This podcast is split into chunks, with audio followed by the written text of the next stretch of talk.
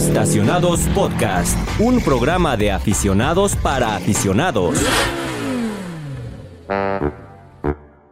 Señores y señores, amigos y amigas, bienvenidos a Estacionados Podcast. Mi nombre es Luis Vilchis y esta semana tenemos otra vez la alineación emergente, por así decirlo. Tenemos en las cámaras y micrófonos del estudio, aquí en la 3 veces H redacción de El Universal, a Fernando Real y a ¿Hoy es Saúl Rilva o Raúl Silva? ¿Quién eres? Hoy soy Raúl Silva. Hoy es Raúl Silva. Hoy no eres malvado, güey. Hoy eres Raúl Silva.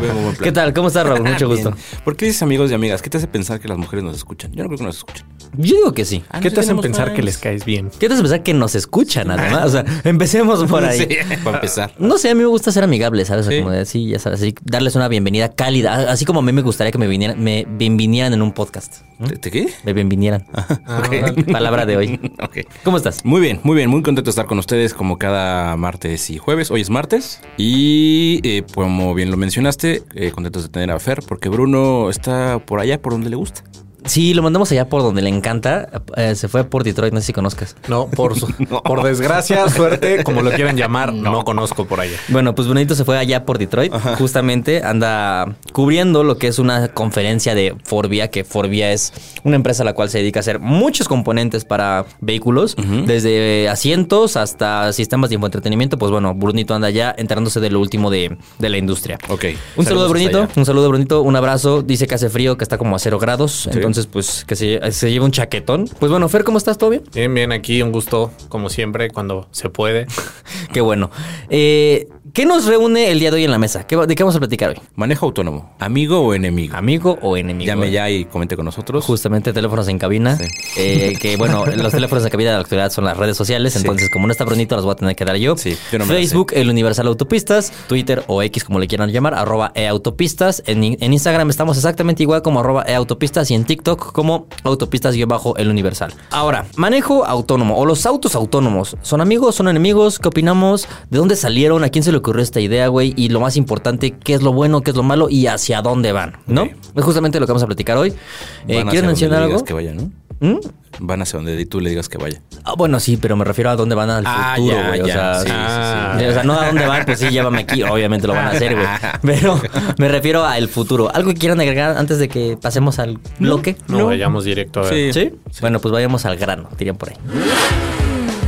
Pues bien, autos autónomos. ¿Qué son? ¿Con qué se comen? ¿Y a qué nos referimos cuando decimos autónomos? Pues bien, eh, Fer, tú que sabes de eso porque eres neurocientífico y especialista y doctor y la madre. Eh, de- desarrollame la palabra autónomo. ¿A qué se refiere? Bueno, que tiene una propiedad o una capacidad propia de desarrollar una tarea Ajá. o ejercer alguna acción. O sea, en este caso, si hablamos de los coches, hay que ir muy lejos, son coches que se manejan solos. ¿no? Básicamente, ¿no? O sea, Pa' pronto. Pa- exacto, para pronto, Pa' acabar para pronto. abreviar.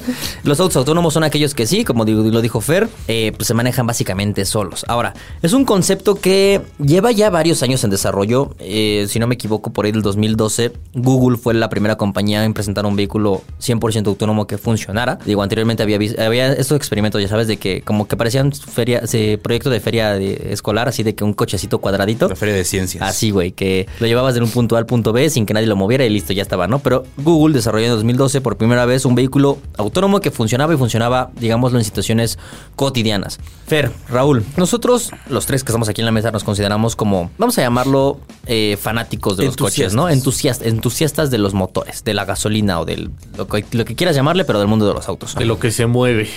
Eh, no, se mueve una bicicleta y a mí me cagan las bicicletas. Eh, nosotros que somos entusiastas de los coches, ¿qué opinan acerca de los autos autónomos? Porque, quieran o no, a nosotros nos encanta todavía esta parte de manejar y de vernos involucrados en la operación de un coche.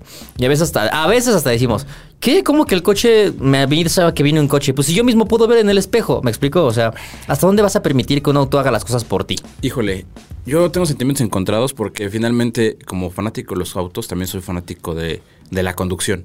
Ok, ¿no? ajá, claro. O, sea, todavía disfruto, disfruto mucho manejar, que básicamente es de lo que más eh, disfruto de mi, de mi trabajo, no solamente apreciar y conocer los coches, No solamente los chayos. no sé, los chayos y los viajes. No, el man- mane- manejar me gusta mucho, entonces, por ende, la conducción autónoma me da, me, me- me provoca comezón. Ok. ¿en Luego dónde? te digo dónde. Ah, ok, ok. El punto es que, sin embargo, a pesar de, de ello, he tenido la oportunidad de probar eh, cierto grado de conducción autónoma. Ok. Y la verdad es que es muy cómoda, güey. Y eh, no deja de ser de alguna manera no sé, no sé si pues sí lo sorprendente, pero sí llama mucho la atención la manera en la que se comportan los coches, cómo se desarrolla esa conducción, conducción autónoma. La más reciente experiencia que tuve fue hace un- unos meses, un mes en San Francisco, Ajá. que manejamos en el, en el freeway. Hay un carril Oh, en que se llama en el freeway que se llama Express Lane, Ajá. que es un carril exclusivo. ¿Qué no es el carpool lane? No, es, bueno, ya se llama Express Lane. Ah, ok. Ajá. Y es un carril exclusivo con, con peaje, pero también al hecho de tener un, un- un vehículo eléctrico puede circularlo, Ok. ¿no? Llevamos en un BMW i5 Ujú. que tiene un cierto nivel de manejo autónomo eh, y lo activé y todo. Y la verdad es que es una maravilla. Tú ajustas la velocidad que tienes en tu crucero- control crucero adaptativo y el, el como están bien delimitados los carriles, Claro. pues, obviamente el- la conducción autónoma funciona de Como manera- debe de, como debe de funcionar, ¿no? claro, como fue programada para aceleración, frenado, lo hace solito, el- el- la dirección, todo. O sea, hasta cierto punto te pide que pongas las manos en el volante para saber que estás ahí, a pesar de que hay sensores y Ajá, demás, ajá. como para que te pongas pilas y no andes acá haciendo cosas que no. Ajá. Y es muy cómodo. O sea, si vas un trayecto largo, no sé, de Palo Alto a, a San Francisco, son 40 Te minutos. vas a perder. Posiblemente. 40 minutos, los cuales con el manejo autónomo se hacen muy cómodos. Sobre todo en un, en un freeway donde el manejo es como... eh, Ya me aventaste como 40 minutos de una explicación. Yo nada más te pregunté, ¿cuál es tu color favorito? Y tú, no, que el manejo autónomo, que no sé qué. Entonces me vuelves a preguntar. No, no es cierto. No, eh, más bien, o sea, aquí lo- al punto que quiero llegar es, ¿hasta dónde estás dispuesto a permitir que hagan las cosas por ti, manejando? No sé. Todavía no en un nivel donde la mayoría de los movimientos no los hagas tú. Ok. ¿Qué opinas tú, Fer? O sea, ¿has tenido la oportunidad de manejar autos con conducción semiautónoma o autónomos? Mira, lo más autónomo que. O sea, es que también hay que explicar eso, ¿no? Que son del 0 al 5 los niveles que hay de conducción autónoma. Los últimos dos son prácticamente inalcanzables Así es. por ahora. Y los otros son como estas asistencias como las que tienes, que pues, medio vas al pendiente y ocasionalmente le pones las manos encima, ocasionalmente no. Como el autopilot de Tesla, Ajá. básicamente. Sí, ¿no? sí, el Super Cruise ajá. GM. Y eso, en ese caso, Raúl afirma que es algo cómodo. A mí, con los modelos de BMW que lo he probado, pues puedes confiar, pero aún así como que no me termino de sentir completamente Sí, cómodo. O sea, como que queda esa sensación muy espinita, extraña, ¿no? Sí, queda esa espina. A mí me, me acuerdo la primera vez que tuve la oportunidad de manejar un Tesla con autopilot. Me, me causaba mucho conflicto en el cerebro, güey. El que el coche se cambiara de carril y diera vueltas solo, güey. O sea, era como de no, no la va a dar, no la va a dar, no la va a dar. no, y, y sí lo hace, güey. Y te quedas como, como que te queda esta sensación de que, güey, estoy dentro de un coche que está moviendo y no lo estoy moviendo yo. Está, está raro. Digo, cuando viajas de copiloto, pues eso X, ¿no? Pero tú en el asiento del, del, del conductor frente al volante, viendo que no lo estás moviendo tú, sí causa cierto conflicto, ¿no? Hasta ejercicios que hemos llegado a hacer en alguna prueba de manejo donde pones el, el seguimiento y demás. No pisen el freno, no pisen el freno, solito el coche y dices, güey, güey, no va a frenar, no va a frenar. O sea, la sensación de que el coche esté haciendo algo por ti como, tan básico como acelerar, frenar y cambiarte de carril es muy extraña. Ahora, yo creo que algo muy importante, quizá adelantándome un poquito, pensando en el futuro, es ¿para quién son estos coches? O sea, los cambios en cuanto a la movilidad, ahorita que estamos viviendo esto de la electrificación, buscar alternativas energéticas, pero el caso de la movilidad autónoma, ¿para quiénes? No estás pensando en alguien que quiere economizar algo, que quieres favorecer al planeta en algo, estás simplemente evitando que alguien haga una cosa, que es manejar. Yo creo que para mí el secreto del manejo autónomo o el punto en el que más se podría desarrollar el manejo autónomo en un futuro es para el transporte, vamos a llamarlo público. O sea, por ejemplo, las rutas de autobús automatizarlas y que cumplan del punto A al punto B con ciertas paradas, cierto tiempo y ya está. O sea, ese tipo de, de tareas sí. Tal vez para un autobús no necesitarías tanto en países más desarrollados con una red ferroviaria interesante. Lo puedes hacer más o menos porque ya van en un carril y solo tienes que ir controlando las distancias y bueno, más temas, pero reduces muchos factores y que favore- favoreces a la movilidad masiva, por así llamarla, ¿no? Pero en cuanto a un coche, ¿a quién esta movilidad autónoma? Es que justo lo que tiene, lo que dice Fer tiene un punto. Las generaciones por abajo de las nuestras, que ya no tienen tanto interés en manejar, que no son tan entusiastas, que crecieron con Uber, Con sus con TikToks, Ajá, ándale. sus pops. Pues hay gente que no le interesa aprender a manejar, güey. Hay gente que es más fácil pedir un coche afuera de su casa, que lo lleve al punto A, punto B y de regreso, en cualquiera de las situaciones, cine, escuela, trabajo, el antro, lo que quieras. Pues como ya hay un programa en San Francisco justamente de Waymo, ¿no? Eh, que es como estos vehículos autónomos Ajá. que los pides por aplicación, te llegan un Jaguar, eh, un iPace, por cierto, te subes así con sus sensores bien bonitos y todo y te lleva así, vámonos ya. Bien bonito. Sí, Justo pues para, está esas, padre, para güey. esas generaciones está enfocado el manejo autónomo. Gente que no le interesa o que prefiere llegar, sentarse y ya. Pero ahora, eh, todo el equipo de los bonitos sensores, los LIDARs, o sea, que es más avanzado que un radar, todos los sensores que traen, no es algo como tan accesible, ¿no? O sea, si vimos el paso de un motor de combustión a uno eléctrico, ahora montale todas esas chivas que tienen que estar configuradas para poder eh, hacer esto. A ver, ese es un otro punto que quería tocar ahorita. Eh, creo que, a ver, el, el pro más grande que estamos viendo en el sentido del manejo autónomo es la seguridad, ¿no? O No. sea, ¿cuál es el pro más grande entonces? A ver, viene un coche en un cruce, Ajá. El choque es inminente y al lado hay un niño. ¿A qué le va a pegar el coche? A los dos. Al niño. O sea, como que ese tipo de cosas siguen siendo un tema. sí, claro. Sí, Con- pero con a, a lo que voy, eliminas seguridad. el factor error humano en muchas cosas. O sea, no pa- eh, con el manejo autónomo respetas las leyes de tránsito sí o sí, siempre, güey. Cosa que los humanos Pe- no hacemos, güey. Pero justo en situaciones como las que plantea Fer, donde ahí entra el sentido común o la capacidad de raciocinio del ser humano, es decir, ¿a qué le pego? Ajá. ¿no? O sea, es, es que justamente a ese sentido iba con un contra o el contra más grande de la movilidad autónoma, la carencia de una operación correcta en situaciones que se salen fuera de lo que están programados, ¿no? Por así decirlo. O sea, lo que tú dices, viene un choque y a quién le voy a pegar, al coche o al niño, ¿no? Pues como que ahí habrá que ver cómo se desarrolla esa tecnología porque sí está cabrón en el sentido de qué va a hacer una máquina, o sea, cómo va a tomar esa decisión y bajo qué criterio, ¿estás de acuerdo? el, el- el coche autónomo que, ma- que mayor nivel de, man- de conducción autónoma ofrece, ¿cuál es? ¿Es el, el Tesla? Mm, No estoy seguro, supongo que el Tesla. Sí. Eh, es, es una empresa que también lleva ya muchos años desarrollándolo, o sea, no es como de la noche a la mañana. O sea, no es el sistema este que acabas de mencionar con los Jaguar. El de Waymo. Ajá. Mm, No. Pero de, en lo que voy es en, en nivel de producción y uso Ah, domes- ok. de- doméstico. ujú. Sí, porque digo, incluso nos ha tocado ver, seguramente en alguno de sus viajes o algo, vehículos que están como en prueba, en fases de prueba que traen un chingo de radares y de que vi- siempre viene alguien adentro, pero como que no está tocando nada y está viendo qué pedo. Eh, al final del día creo que sí se está invirtiendo mucho. Sin embargo, yo no sé si vaya a ser la solución a futuro el manejo autónomo o no. O sea, yo no, yo no veo a toda la humanidad en 100 años así en unas cajitas sentados, nada más moviéndose del punto A al punto B. ¿Ustedes sí? ¿En cuánto tiempo? 100 años. Sí, ¿Sí? sí. O sea, para el 2003, mm, 2300, ¿qué? Me estoy haciendo bolas. 2124, si nos ves volando en cajitas así. Volando. Digo, O sea, ya sí, llegamos. Digo, Sí, no digo, mames. circulando, güey. Estaba haciendo cabrón. matemáticas, güey, discúlpame. Ajá, este no, o sea, circulando así en cajitas Sí, así. güey. Yo sí. No. ¿Por qué no? O sea, es que, güey, mi punto de referencia en estos cambios siguen siendo los coches eléctricos. O sea, no solo en el sentido de qué tan rápido se pueda desarrollar la tecnología, que eso probablemente pues ya lo estamos viendo o muy rápido, y después va a poder ser como implementar un diseño que sea seguro, como que vayas en una caja con un espacio gigante donde van todos los sensores y todo el equipo para, para manejarse solo, y después hacerlo como más accesible para todos. ¿Creen que más bien la solución vaya a ser como una hibridación entre el manejo autónomo y el control humano? O sea, que lo puedas manejar cuando quieras, así tipo como las películas que de que vas sentado, le picas un botón y se guarda el volante y tú ya... uf, Pues así es que nada. básicamente ya lo hay. ¿Como cuáles? O sea... Pues pronto, el autopilot es un, es un nivel, es el nivel 2 o 3 de manejo autónomo, no me acuerdo Es cuál es. tres. Entonces, ya lo hay. El chiste es perfeccionarlo y, y hacerlo como para las masas. Pero de que lo hay, lo hay. Pero me refiero que literal puedas hacer otra cosa. O sea, a lo que voy hoy en día, tienes que estar ahí. Yo he visto videos de Tesla, de Tesla, de gente haciendo ¿Sí? otras cosas, güey. ¿Qué tipo de cosas? No te No, puedo decir. No podemos decir en este. Censura. Yo vi uno de un güey que iba manejando con el autopilot y traía sus Apple Vision Pro. Ah, es con un Cybertruck, ¿no? Ajá. Ah, pero eso es, eso es otro tema, ¿no? Que todo el mundo se está preguntando ahorita si se consideraría legal manejar con los Apple Vision Pro o si no, porque en teoría pues si están viendo y traen como Ajá. esta realidad virtual avanzada. Ajá, realidad mixta.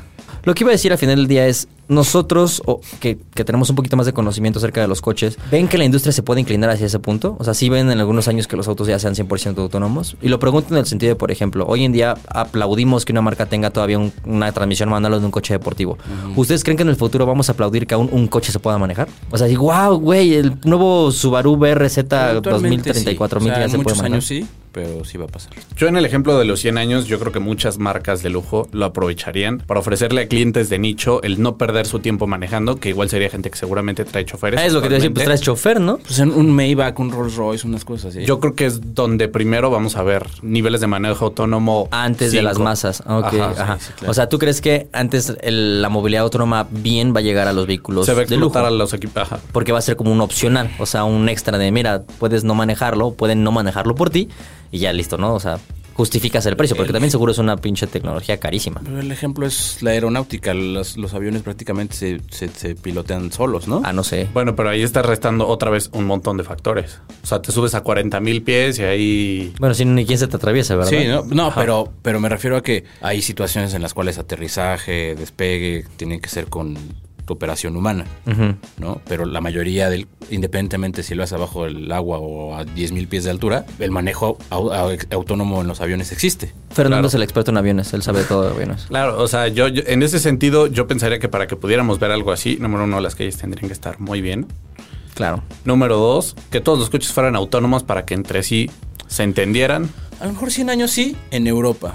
Tal vez Mm, No sé, tal vez en Estados Unidos, ¿no? Estados Unidos. pues, es que Europa, o sea, para pronto Europa hay muchas ciudades donde ya están limitando el uso de autos de combustión, ¿no? Hay ciudades donde a partir de ciertas fechas ya no puede haber autos de combustión, solamente eléctricos. Pero, por ejemplo, güey, hace como un año que fuimos a Orlando con Porsche, fuimos a un lugar llamado Lake Nona, que es una ciudad, es un experimento de ciudad semiautónoma, en donde todo está funcionando por su propia parte y entre ello, por ejemplo, la movilidad, o sea, hay camioncitos que te llevan, voy a inventar, del hotel A al hotel B y todo está conectado entre sí, güey. Eso es lo que decía Fernando. El camioncito A está conectado con el camioncito B para saber en qué ruta, en qué parte de la ruta va y ese camioncito B está conectado no solamente con eso, sino con la parada de camiones para saber cuántas personas hay esperando. Y si no hay nadie, se sigue. Y si, si hay alguien en la parada, el que sigue lo O sea, como que tiene ahí una especie de conexión, internet de las cosas, dirían por ahí, para, para que la, la ciudad sea una ciudad inteligente.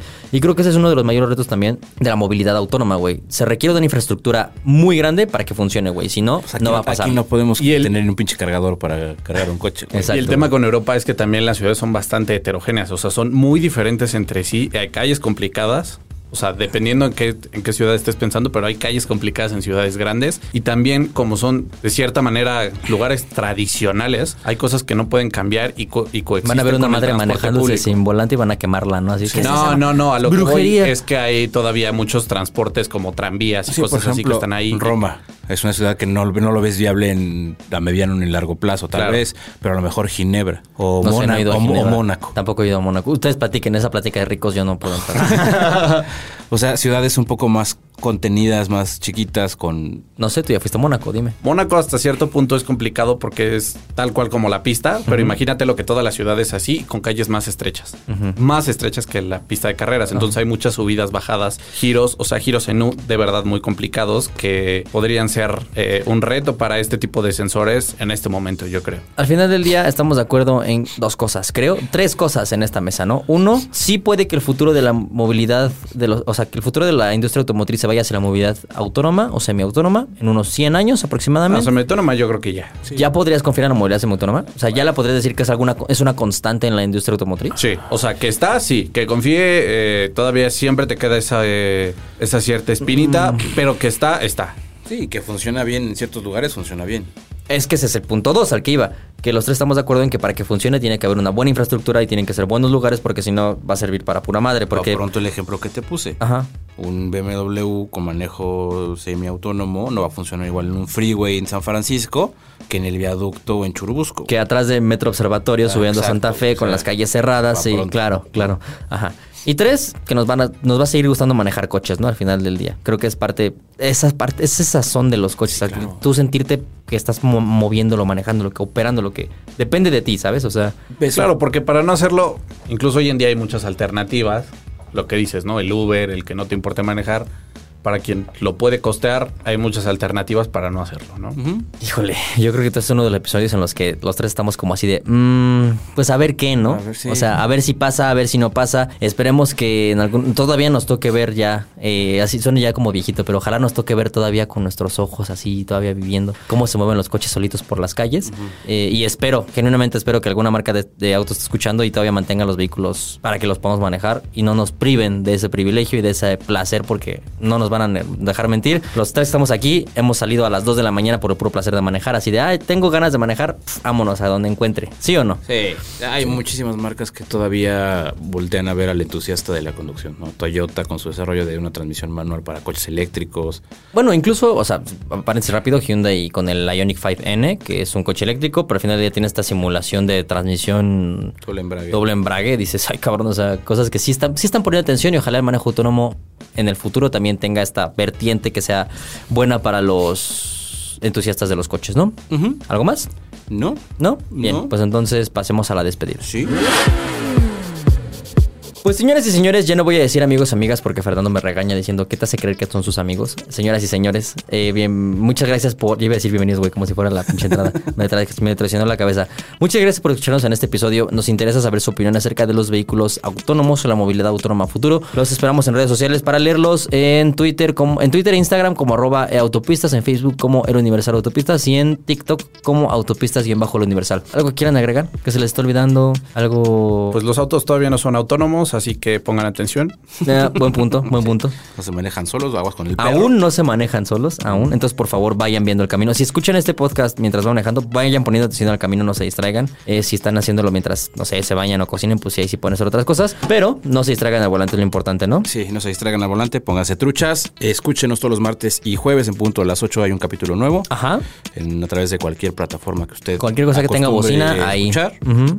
Ahí vamos a estar, ahí nos vamos a escuchar y cuídense mucho. Y un agradecimiento muy, muy fuerte. Eso. Muy, pero muy fuerte Ah, sí, cabrón. al equipo de producción, a Eso, Tavo. muy bien. Porque sin ellos no sería posible que nosotros llegáramos aquí y que nos escucharan básicamente. Ahora, la pregunta va para Fernando. ¿Cuál es la frase con la que siempre terminamos, güey? ¿Ya la sabes?